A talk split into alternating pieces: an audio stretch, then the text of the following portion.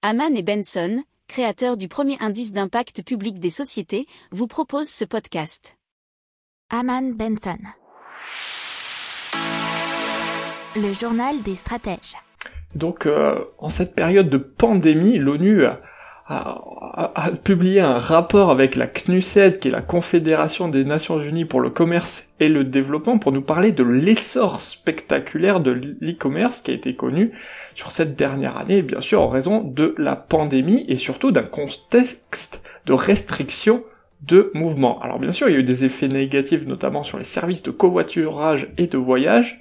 Alors ça, ça vient des statistiques de sept pays, hein, Australie, Canada, Chine, Corée du Sud, Singapour, Royaume-Uni et États-Unis, euh, qui représentent deux tiers des ventes en ligne d'entreprises à consommateurs, ce qu'on appelle les B2C. Euh, les ventes en ligne au détail ont progressé de 22,4% l'an dernier pour atteindre 2 milliards 500, non, pardon, 2500 milliards de dollars, soit environ 2 milliards d'euros, alors qu'elles avaient seulement augmenté de 15,1% entre 2018 et 2019.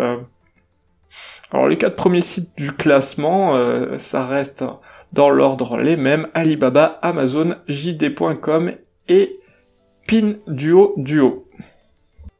N'oubliez pas de vous abonner au podcast, mais pourquoi pas aussi à notre newsletter La lettre des stratèges qui est gratuite, vous en trouverez dans les infos de l'émission, mais aussi sur notre site internet Aman Benson Stratégie, rubrique média La lettre des stratèges.